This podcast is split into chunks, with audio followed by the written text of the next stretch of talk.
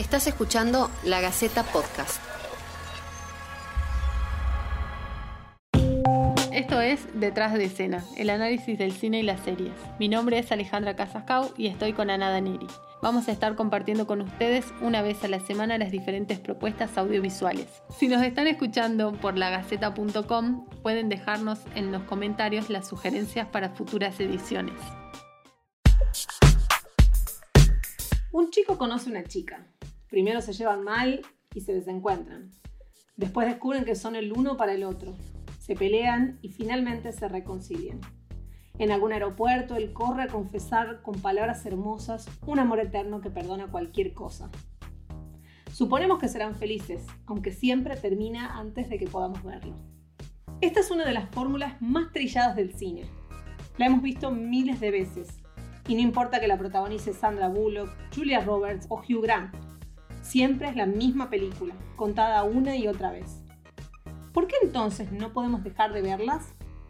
En este episodio vamos a analizar las comedias románticas de ayer y hoy, desde Notting Hill, Un novio para mi mujer, hasta 500 días de verano y El crítico. Y no olvides, ah, soy solo una chica de pie frente a un chico, pidiéndole que la ame. Te odiaba en serio. Solía soñar con que te golpeara un auto o te envenenaran. Oh, qué, qué tierno. te qué dije bueno. que dejaras de hablar. Tuvimos nuestra pequeña aventura en Alaska y las cosas cambiaron. Todo cambió cuando te besé. Y cuando me hablaste de tu tatuaje. Y hasta cuando estuvimos desnudos.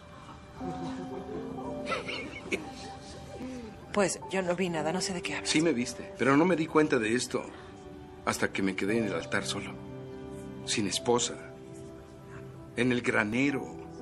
Ahora, ¿puedes imaginar mi decepción cuando de pronto entendí que la mujer que amo eh, está a punto de ser deportada? Margaret, cásate conmigo. Confesale, ¿te gustan las comedias románticas? ¿Hay alguna que puedas rescatar? ¿Alguna que odies? Bueno, si tengo que decir la verdad acá en secreto porque estamos las dos y no nos escucha nadie, veo películas románticas, aunque sé qué es lo que va a pasar, aunque desde el título ya sé qué es lo que va sabemos, a pasar. todos sabemos lo que va a pasar siempre. Y creo que eso, de hecho, a mí me encantan las comedias románticas. Yo tengo que confesar que me encantan, pese que, por supuesto, reconozco que no son estéticamente ni artísticamente eh, rescatables bajo ningún punto y que ya sabemos exactamente que la película empieza en el minuto uno y sabemos exactamente cómo termina. ¿Cómo terminan? Claro. Pero hay algo ahí relajante de, eh, bueno, descansar sobre eso, ¿no? Descansar la mente en, un argumento que está trillado y que hemos visto cientos de veces. Sí, me parece que hay películas que son malas, eh, que, que, que no tienen nada, nada para destacar en realidad, y hay otras películas que son comedias románticas, que sabemos que es predecible, sabemos cómo empieza, cómo termina, pero le agregan algo que la hace un poco más interesante o que aunque sea te ayuda, no sé, te aporta algo que, que no son las comedias románticas tradicionales, ¿no? Podemos poner ejemplos como About, About Time, bueno, que en, eh, la- acá la traducción fue cuestión de tiempo. Esta comedia romántica en donde él eh, vuelve muchas veces en el tiempo, va cambiando la historia hasta, hasta conseguir eh, la, como Conquistar, conquistar a a la la chica. sí. chica. No vamos a decir que el argumento quizás es de lo mejor o, o que, o que está adaptado a nuestros tiempos, pero eh, la forma en la que fue filmada, cómo está mostrada, quizás es graciosa, eh, le aporta algo más nuevo o más novedoso que quizás películas como Plan B de Jennifer López. eh, Todo lo que hace Jennifer López, en comedia romántica por lo menos, es un horror. Bueno, Plan B es un, es un ejemplo de una película que vi un montón de veces, que no es buena, que no es graciosa, que ya sabes todo lo que va a pasar, pero Sí. es una de esas cosas que casi que te hipnotiza, ¿no? La encontrás en la tele y, y te enganchas, la mirás, la terminás. Bueno, a mí me pasa lo mismo con La Propuesta, esta película de Sandra Ay, Bullock no. y Ryan Reynolds. Esa es Es malísima. pésima, pero yo la he visto cientos de veces. Me la sé entera que el argumento es de esta, esta jefa tirana que eh, se le expira la, la visa para vivir en los Estados Unidos y, y de entonces obliga a su, a su lacayo a casarse con ella. Claro. Un argumento malísimo, la película no tiene nada para destacar. Lo cual es curioso porque muchos actores de, de Hollywood reconocidos que ganaron Oscar, no sé, estoy pensando en Julia Roberts o George Clooney o actores como el mismo Ryan Reynolds que después rehicieron su carrera, Sandra Bullock, con otras películas, todos, muchos de ellos partieron de comedias románticas. Sí. Porque son películas que eh, tienen un público masivo Mm. y que realmente les dan un reconocimiento más allá del reconocimiento de la crítica y del establishment como más intelectual del cine, ¿no? Claro, a ver, no, no por nada Netflix, la mayor parte de las películas que, que sube a su plataforma son comedias románticas o comedias para adolescentes, ¿no? Es lo que más se ve, lo que más se consume, sean buenas, sean malas, los críticos digan lo que digan, eh, le entreguen la cantidad de premios que le entreguen, son las películas que más ganan y que más, más gente tiene eh, y llevan a las salas y llevan al, y llevan al streaming a ponerle play. Ahora, yo lo que me pregunto, y esto te lo pregunto a vos y a la audiencia, es, ¿muchas de estas quedaron viejas o no? Un montón quedaron viejas. ¿Sabes qué te puedo decir? Un título como ¿Cómo perder a un hombre en 10 días? Esa película la, la mirás hoy y le criticás todo. Desde el título hasta cómo la muestran a las mujeres. ah, o, o sea, absolutamente sí, el todo. estereotipo de la mujer que lo único que quiere es casarse. Eh, Bueno, podemos además Claro. encontrar un montón de, de cosas en común que tienen estas películas. Claro, además, si, si, si te acordás de, la, de esa película puntualmente, eh, está la protagonista, que es una rubia, hermosa, flaca, divina.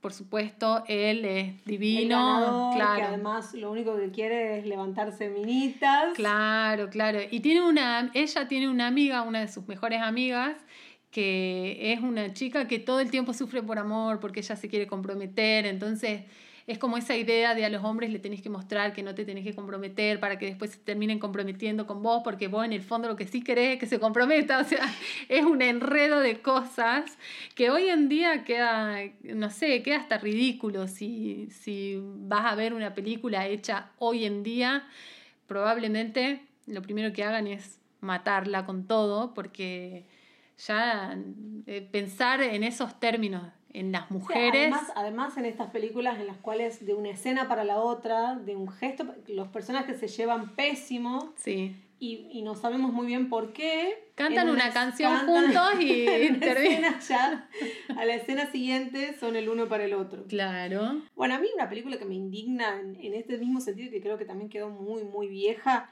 es esta película horrible, Amor Ciego. No sé si la, la Ah, recordás, sí, sí, estrenada en el sí. año 2000 con Jack Black, en el cual Sí. él no, eh, bueno, era un misógino básicamente que eh, estaba interesado solamente en las mujeres hermosas, que por supuesto ninguna le daba cabida.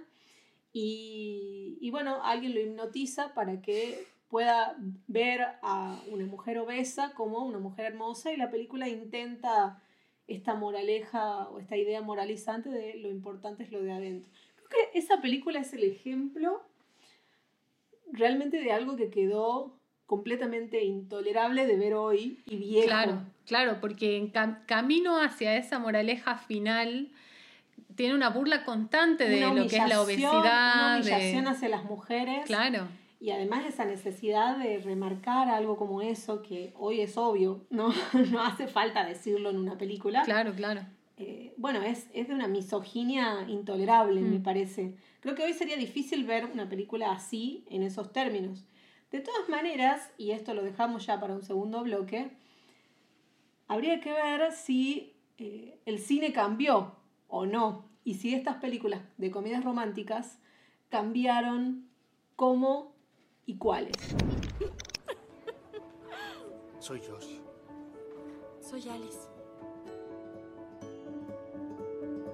Cuatro años después. Pero esta historia no es sobre relaciones, sino del tiempo entre ellas. Cuando tal vez, solo tal vez, nuestra vida real sucede. Pasamos los años 2000 y después del Me Too en los Estados Unidos en el año 2017, se fue quebrando poco a poco la idea de ese amor romántico donde la mujer solo es un objeto del deseo del varón o al revés. La fórmula chico conoce a chica sigue en pie pero va cediendo poco a poco. Al menos los finales de amor eterno declarado en un discurso poético aparecen cada vez menos. ¿Qué películas podemos señalar? Bueno, acá hay una lista mucho más corta que la lista que teníamos, por lo menos, Sí. de películas eh, y comedias románticas en el sentido clásico. Creo que eh, todavía el cine no se ha resquebrajado del todo y la fórmula sigue siendo la misma. Hay algunos ejemplos, como podemos mencionar, no sé, pienso en eh, 500 días de verano, que es una película un poco vieja, Sí, pero que va rompiendo poco a poco este, esta idea del amor romántico. De hecho, justamente va de la idealización que tiene el, el personaje principal sobre eh, el amor y sobre el amor eterno y sobre la media naranja y etc. Después tenemos otros ejemplos más nuevos que podemos eh, mencionar. No sé, Begin Again, por ejemplo, es una película Comenzar de nuevo, Sí. se llama eh, la versión en español, eh, protagonizada por Mark Ruffalo y Keira Knightley. Es una gran película, la recomiendo ampliamente, Sí. me gustó mucho. Y, y un poco rompe la idea de la pareja en términos clásicos. Va más de las rupturas, va más de eh, las relaciones por ahí laborales, pero con cierta tensión sexual que no Claro. se termina de concretar nunca. Y, y, y un poco Pero también más de superarse de sin, sin sin, la pareja o sin, sin la necesidad de estar con el otro, ¿no? Esa superación en donde depende de uno y no de estar en pareja con alguien que con con un complemento, digamos. Eh, está, está, hay que, creo que hay que remarcar un poco con esta película que eh, no es una película que haya circulado por los cines, que en general eso también sucede, ¿no? Esto de que las películas del mainstream tienen cierta línea y, y en general películas de menos presupuesto o de clase B son las que vamos a encontrar que tienden a tener esta, este tipo de rupturas. Claro, que de hecho creo que hay también ahí una disputa por lo que es satisfactorio o no al final, sobre claro. todo.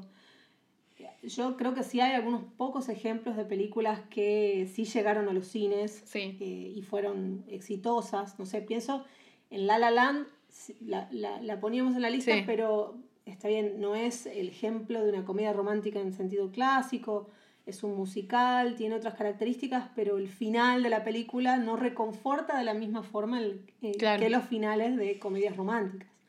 El discurso del amor eterno, estas, eh, por ahí, cosas que aparecen que son como muy habituales de este tipo de películas.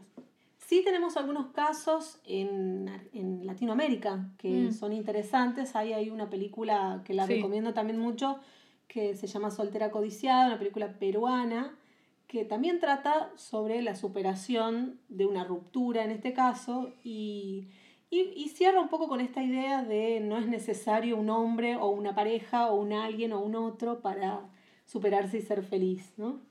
Y, y una producción argentina que mencionábamos en el comienzo, que es El Crítico, que justamente se burla de las películas de comedia romántica, es un crítico de cine que en realidad odia las, las comedias románticas y el argumento de la película es que él se ve envuelto junto con Dolores Fonsi, que la, la protagoniza, en una especie de comedia romántica. Mm. Tampoco tiene ese final que esperamos siempre, ¿no? Igual hay algunas cosas que se mantienen. Sí, siempre podemos encontrar en la cartelera una película de Woody Allen, por ejemplo, que siga con, con este discurso de la pareja y de mm, mostrarle a la mujer como algo, como un simple deseo sexual de un hombre y no como una chica a la cual puede pensar o hacer su vida al margen de una pareja, ¿no? Puntualmente, eh, un día lluvioso en Nueva York, que fue el último estreno de Woody Allen en la Argentina, porque en Estados Unidos no se estrenó, este, por bueno, los motivos que ya todos conocemos. La película esta tiene como protagonista una chica que empieza a ser el deseo sexual de un montón de hombres y casi que en el guion ella no, nunca piensa, ¿no? O sea, nunca le dan ese, esa posibilidad de pensar, de, de, decir, o sea, entra de una situación a otra, a otra, a otra, llevada por un hombre, nada más. E, esa es toda la película y después es desechada para irse con otra chica que conoció, les conté el final, les spoileé el final, pero no importa. Y es una película que es una producción nueva, se estrenó el año pasado. Nueva que no quiere decir moderna o, o, en algún sentido progresista. No, bueno, también por supuesto estamos hablando de Woody Allen, que, que su cine es así, ¿no? Un tipo neurótico, siempre habla del mismo, bueno es un caso quizás muy puntual de cine. De todas maneras, también el resto del cine hollywoodense tampoco es que se ha adaptado mucho. Inclusive dentro de las rupturas que mencionábamos, hay todavía cosas que se mantienen. Siempre estamos hablando de parejas heterosexuales, blancas, cuerpos esculturales, de modelos prácticamente que, bueno, son personas que no son reales. Ninguna de esas. No, si hay un personaje eh, gordo en la película es para hacer el ridículo. En general, nunca. O si hay una persona eh, negra, por ejemplo, bueno, su, trasfondo es secundario o latina. Entonces, en general, la comedia romántica mantiene, es uno de, las, de los géneros que más mantiene el status quo estadounidense, sobre todo.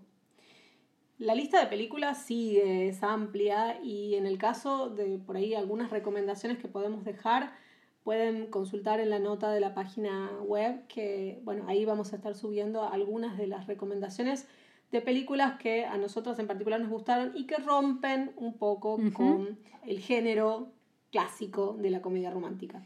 Sí, y pueden aprovechar también y en la misma nota, en los comentarios, dejarnos qué películas agregarían a esta lista, películas que les haya gustado mucho, que les parezca que rompen un poco con esto Así también nosotros la vemos y quizás podamos hablar en otro podcast sobre esa película. Hollywood se adapta y las producciones comerciales latinoamericanas también.